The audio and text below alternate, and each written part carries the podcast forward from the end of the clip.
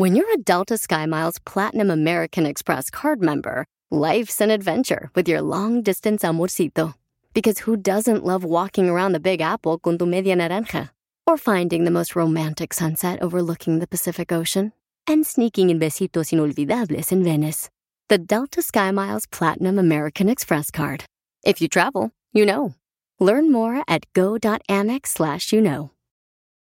It's your time. Join global thought leader, executive producer, and New York Times bestselling author T.D. Jakes and today's leading culture shifters for an experience unlike any other. At the 2024 International Leadership Summit, spiritual and business leaders can gain the practical tools they need to maximize their timing for success. With world class discussions, breakout sessions, and networking opportunities, this is where your dreams turn into reality. Timing is everything, and your time is now. March 21st through 23rd in Dallas, Texas. Register today at thisisils.org.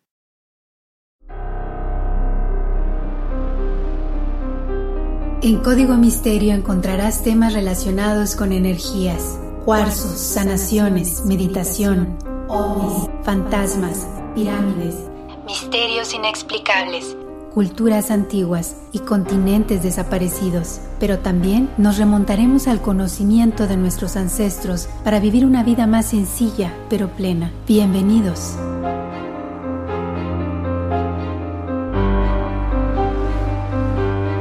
Oigan, ¿qué tal? ¿Cómo están? Eh, no saben la emoción, la emoción que me da arrancar este primer episodio de Código Misterio. Bienvenidos a todos ustedes. Les saluda Horacio Ontiveros. Y ya saben que vamos a estar platicando de diferentes temas aquí en este programa. Y no saben, no saben en serio qué emoción. Ya lo habíamos comentado en el chat de los martes, que estos temas a mí me apasionan, que sé también que a ustedes les gustan. Así que bueno, pues ya estamos por acá. Algunos mesecillos, algunas semanas de espera, pero lo importante es que estamos conectados.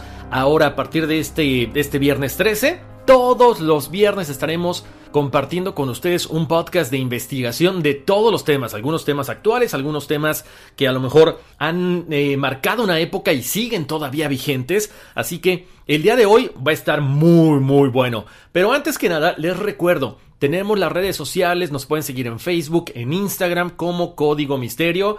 Y para las personas que me estaban preguntando por dónde pueden escuchar el podcast, estamos en todas las plataformas de audio, estamos en Apple Podcast, en Google Podcast, estamos en Spotify, estamos en Amazon Music también, en iHeart, estamos en Tuning, entonces cualquiera que sea su predilección, ahí vamos a estar. Y también los invito a que pasen la voz de que Código Misterio ya está allá afuera con episodios de investigación todos los viernes, ¿ok? Bueno, ¿de qué vamos a platicar el día de hoy? ¿Con qué episodio vamos a arrancar? estos podcasts de investigación. Bueno, pues con uno muy interesante. Ay, ay, ay, que tiene que ver con gente de poder, con viajes en el tiempo. Vamos a platicar si Donald Trump ha viajado en el tiempo con la máquina que creó Nikola Tesla. Así es. De eso vamos a platicar el día de hoy. Vamos a comentar pues cosas interesantes, sobre todo quién era Nikola Tesla, por qué se dice que inventó esta máquina del tiempo y cómo llega hasta manos del actual presidente de Estados Unidos, Donald Trump, este aparato tan especial. También platicaremos acerca de si Nikola Tesla era un contactado, era un extraterrestre, en fin, cosas bien interesantes de este personaje que ustedes me estaban pidiendo, por eso empezamos este programa el día de hoy así de esta forma. Pero antes, ¿por qué me preguntaban si tenía alguna cosa medio rara el viernes 13? No, la verdad es que me, es mera coincidencia, pero cuando me puse a investigar un poquito acerca de todo lo que hay detrás del viernes 13, eh, por qué se considera un día de mala suerte, bueno, quiero compartirles también esta investigación que hice. Ya saben que a mí en lo personal me encanta el martes, me encanta el viernes, por eso es el chat de los martes, el día viernes el podcast, porque son días de mucha energía, son días eh, que normalmente para la gente que les gusta la cuestión de magia, se dicen que son dos días de mucha energía pero que muchas veces por lo mismo algunas brujas hacían estos aquelarres, estas fiestas donde había exceso de todo y donde se invitaba también al mismísimo Satanás. Pero les voy a contar exactamente por qué Viernes 13 es considerado de que, uy, mala suerte. De hecho, hasta películas hay, ¿no? Bueno, esta superstición ha logrado sobrevivir desde hace muchísimo tiempo, ha pasado de, de, generación en generación, pero ¿de dónde viene? Principalmente viene de la mitología nórdica,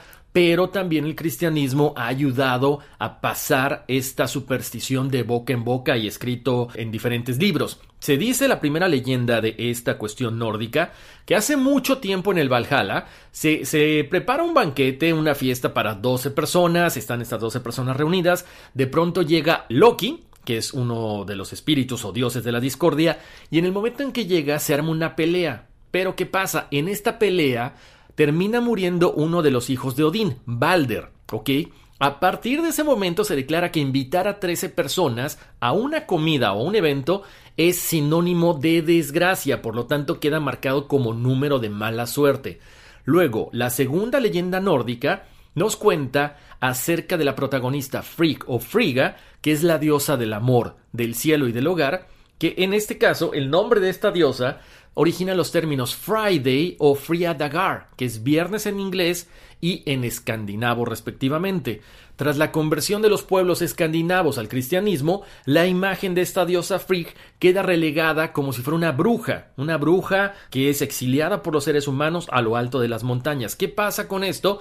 Como venganza, esta diosa Frigg empieza a reunirse todos los viernes con once brujas más y el propio Satanás. Por lo tanto, tenemos el número 13. En estas reuniones ellas pedían enfermedades, pedían desgracias para que cayeran sobre la humanidad que la había desterrado. A partir de ese momento, bueno, pues empieza a diseminar por toda Europa de que el número 13 es algo malo, y de ahí si nos vamos al relato de la última cena, donde son 13 las personas que convivieron en esta cena, en este evento, que es vísperas en la crucifixión de Jesucristo, pues se sigue presentando el número 13 como algo negativo, ¿ok?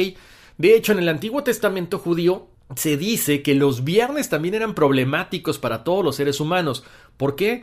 Porque Eva le ofrece a Adán la manzana en día viernes. Tómala. Luego el gran diluvio habría iniciado este mismo día de la semana, el viernes. Y para la gente que le gusta el tarot, pues ¿qué representa el arcano mayor número 13? Pues es la muerte, que no necesariamente es algo negativo. Si tú estás en una mala relación, la muerte representaría que terminas esa relación para iniciar algo nuevo. Si estás enfermo es lo mismo. Termina esa enfermedad para dar paso a algo positivo. Y además, los antiguos egipcios relacionaban el número 13 con el final de la escalera, lugar donde el alma por fin alcanzaba la eternidad. Ahora, también la historia se ha encargado de precisar el hecho de que si caía viernes, el miedo se duplicaba, y la búsqueda de este origen se remonta hasta la Edad Media, exactamente el 13 de octubre de 1307, que es viernes por supuesto, porque Bajo la corona de Felipe IV, la Orden de los Caballeros Templarios fueron perseguidos por toda Francia por la Santa Inquisición, son arrestados y quemados en la hoguera, cuando un viernes 13. Entonces imagínense. De hecho, entre mito, realidad, sabemos actualmente que muchos edificios de gran altura, hoteles, hospitales, omiten el número 13. ¿Por qué? Porque representa la mala suerte. Incluso algunos aeropuertos no tienen puerta número 13.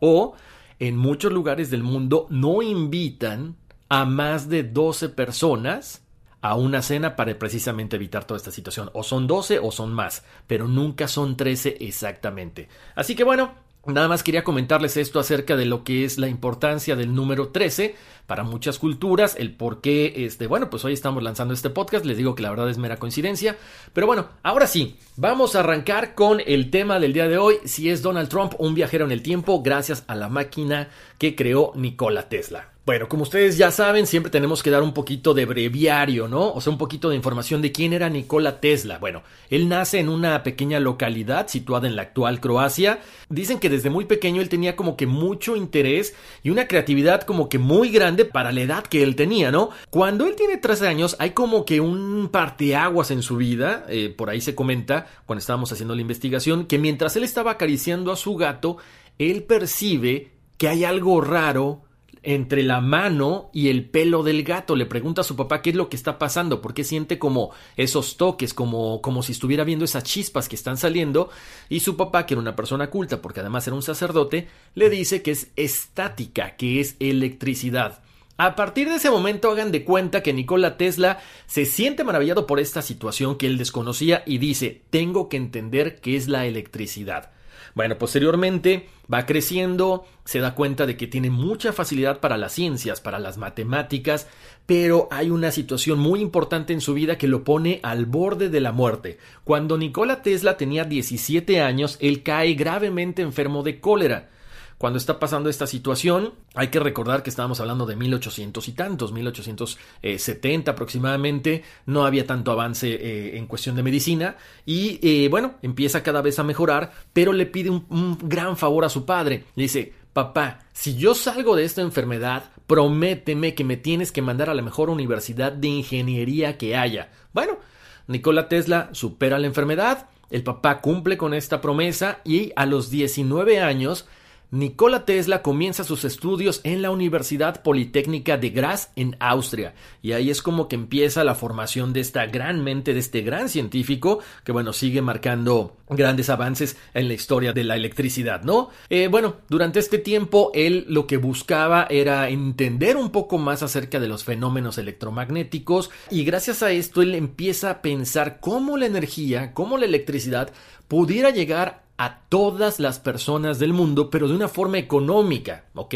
Eso era lo que más le movía a él, algo que fuera impactante para todo el mundo, pero de la forma más económica posible. Bueno, pasa el tiempo, él se sigue preparando y para 1884 Nikola Tesla pone un pie en Nueva York gracias a Thomas Alva Edison. Ahora, ese fue como que el principio de esta, de esta relación que a final de cuentas acabó bastante mal si, conocemos un poquito más, bueno, eh, Básicamente Edison era uno de los científicos más consagrados ya en ese tiempo y Nikola Tesla pues apenas estaba iniciando.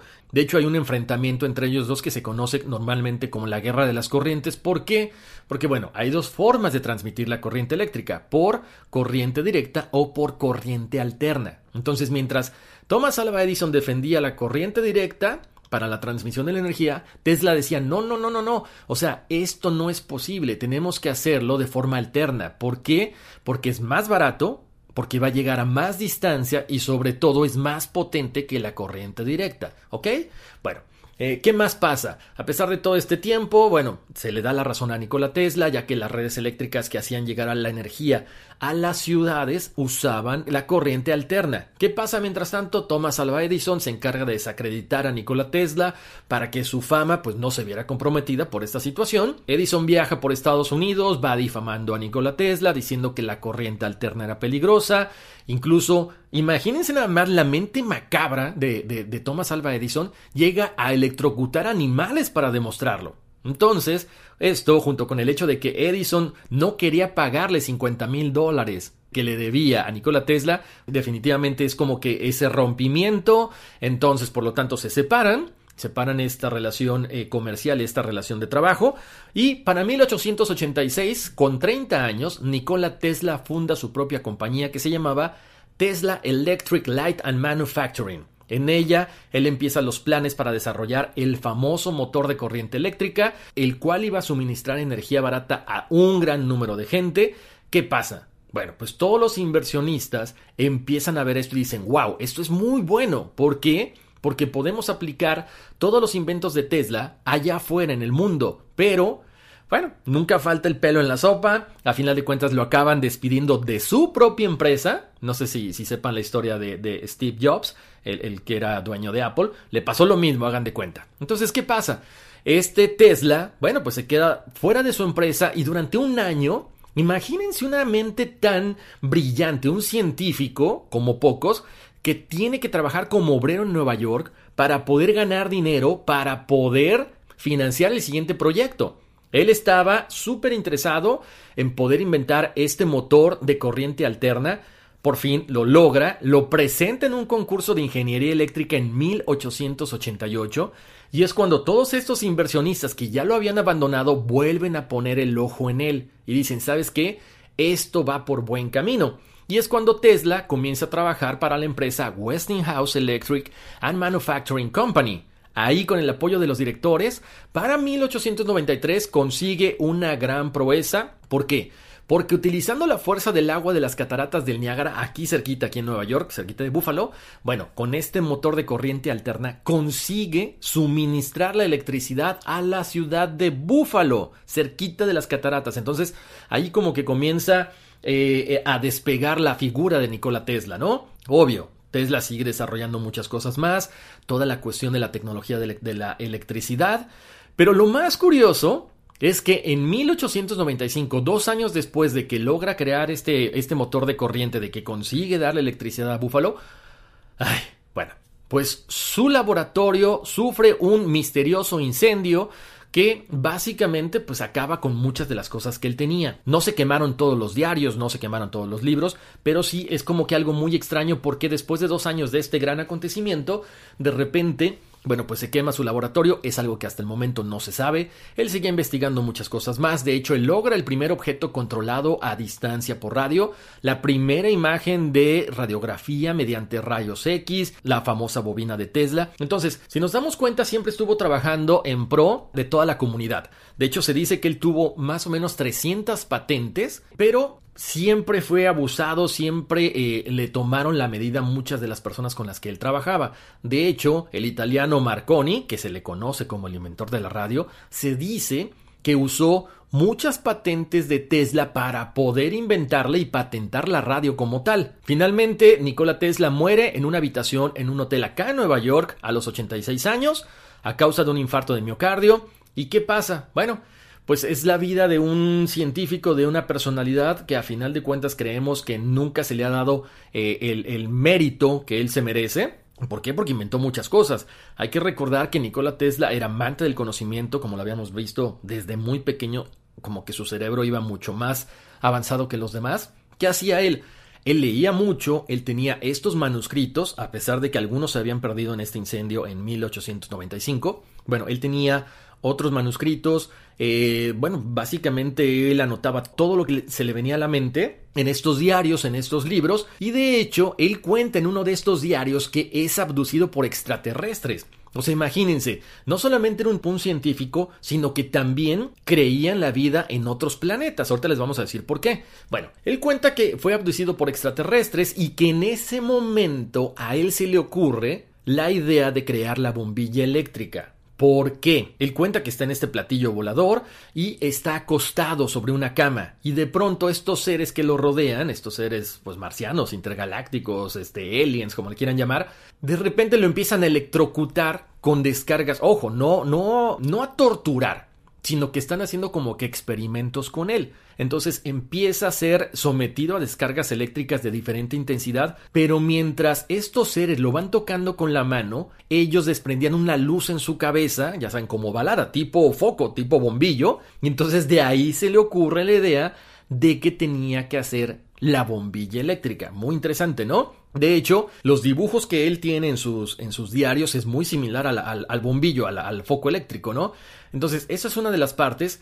Luego, en otro viaje que él narra, que tiene eh, otra vez que es abducido por otros extraterrestres en esta nave espacial, al llegar a la ionosfera, ve que el objeto en el que él volaba atraía la energía del exterior hacia el aparato. Por lo tanto, él ve que otras naves hacen lo mismo mientras se perdían en el espacio, porque obvio, él estaba alejándose de la Tierra, pero él veía que otros objetos venían entrando a la Tierra. Por lo tanto, él empieza a trabajar sobre fuentes transmisores de electricidad que fueron inspirados en ese acontecimiento. O sea, imagínense nada más que en la mente de esta persona, de este gran científico, estuviera pasando todo esto. Entonces, no solamente es grande porque es un científico, sino también es un contactado. De ahí quizás sale la idea de crear la máquina del tiempo, que se dice que Donald Trump aparentemente tuvo la oportunidad de probarla. Ahora, también hay que recordar que él es uno de los primeros, mientras estaba aquí en Colorado Springs, que intercepta señales de radio extrañas,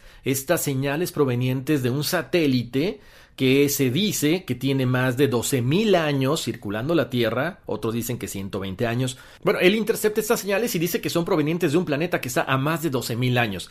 También menciona estas señales en una carta al reportero Julian Hawthorne en el North American de Filadelfia el 8 de diciembre de 1899 y en una carta de diciembre de 1900 a la Sociedad de la Cruz Roja donde dice que él recibe mensajes de otro mundo.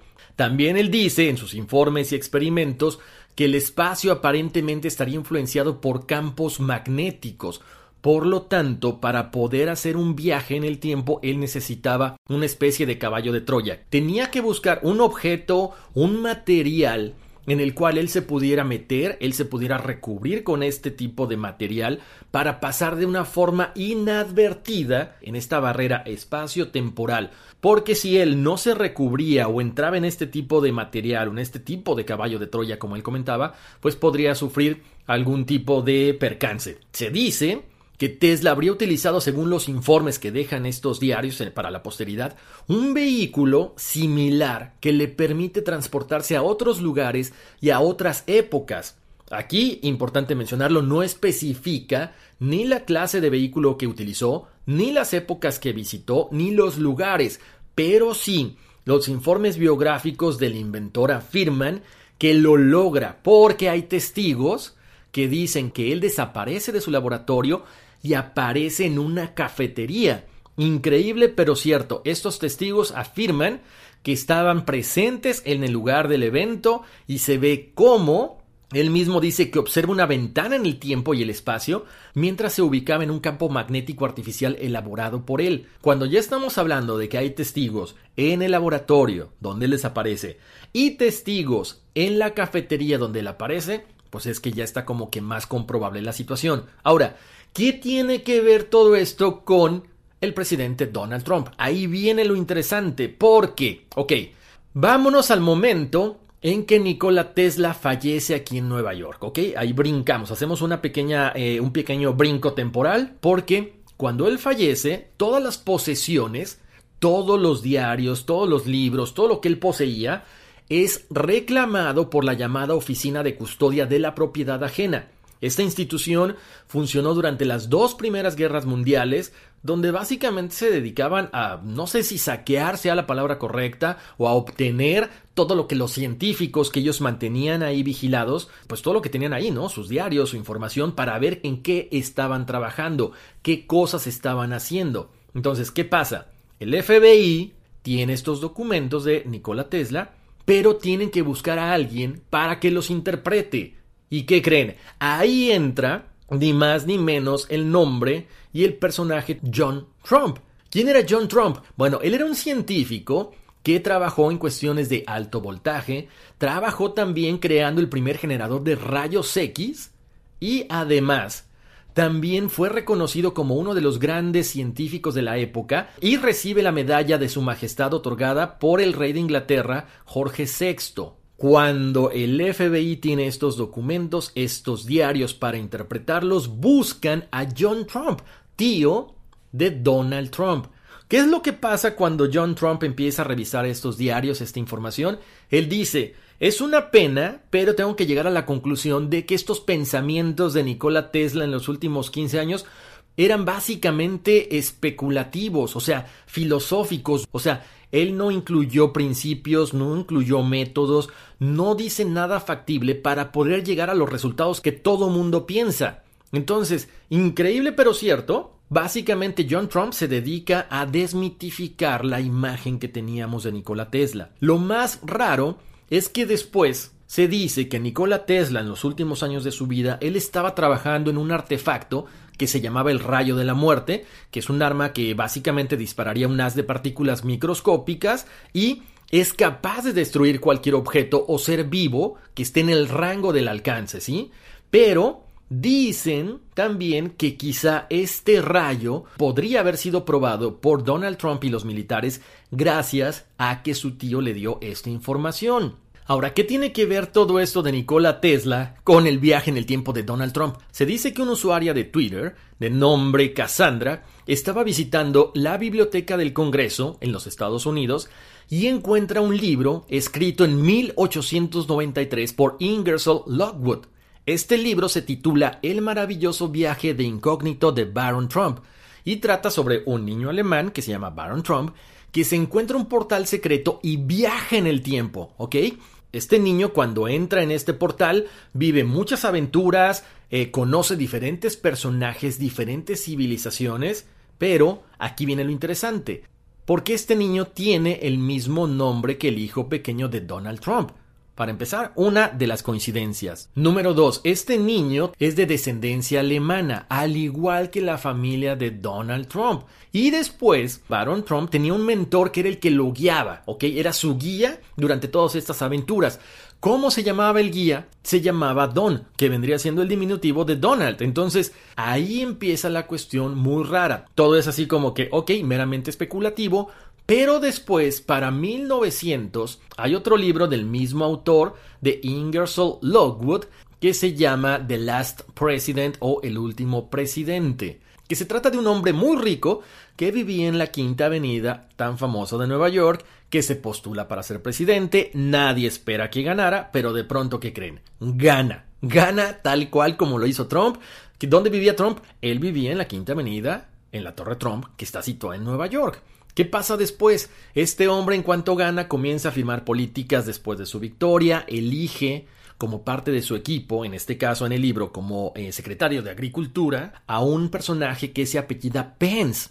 O sea, es mucha casualidad que el actual presidente, Donald Trump, hubiese escogido a Mike Pence como vicepresidente. ¿No creen? O sea, cuando empezamos a atar cabos, quizá nos damos cuenta de que efectivamente John Trump tuvo acceso a estos diarios de Nikola Tesla, quizá tuvo acceso a este rayo de la muerte que les decía, a esta máquina del tiempo, por eso Trump se postula como presidente y gana las elecciones en el 2016. No sabemos exactamente qué fue lo que pasó, pero de que nos deja con la duda, definitivamente que sí. Bueno, pues ahí está la información para que ustedes tomen una decisión, si son coincidencias o es que en verdad Donald Trump viajó en el tiempo usando la máquina de Tesla gracias a su tío John Trump, porque además las fotos que ya están en las redes sociales se van a dar cuenta que el hijo de Trump, Baron Trump, es igualito, a mi parecer, al personaje principal de esta novela, ¿ok? Bueno, pues ahí está. Muchísimas gracias por haberme acompañado. Chequen las redes sociales. Estamos en Facebook, en Instagram como Código Misterio. Y por supuesto, si ustedes quieren escribirnos, lo pueden hacer a través de las redes sociales y pueden descargar el podcast. Está en todas las plataformas de audio como Apple Podcast, Google Podcast, Spotify iHeart, TuneIn, eh, Amazon Music, también ya estamos por ahí en esa plataforma, así que por todos lados me pueden escuchar. Muchísimas gracias por haberme acompañado en este inicio de Código Misterio. Nos escuchamos la próxima vez. Se despide de ustedes Horacio Ontiveros y vámonos, que aquí espantan. It's your time. Join global thought leader, executive producer, and New York Times bestselling author TD Jakes and today's leading culture shifters for an experience unlike any other. At the 2024 International Leadership Summit, spiritual and business leaders can gain the practical tools they need to maximize their timing for success. With world class discussions, breakout sessions, and networking opportunities, this is where your dreams turn into reality. Timing is everything, and your time is now. March 21st through 23rd in Dallas, Texas. Register today at thisisils.org. Puedes hacer dinero de manera difícil, como degustador de salsas picantes, o cortacocos, o ahorrar dinero de manera fácil con Xfinity Mobile. Entérate cómo clientes actuales pueden obtener una línea de un límite intro gratis por un año al comprar una línea de un límite. Ve a es.xfinitymobile.com. Oferta de línea o límite gratis termina el 21 de marzo. Aplican restricciones. Xfinity Mobile requiere Xfinity Internet. Velocidades reducidas tras 20 GB de uso por línea. Límite de datos puede variar.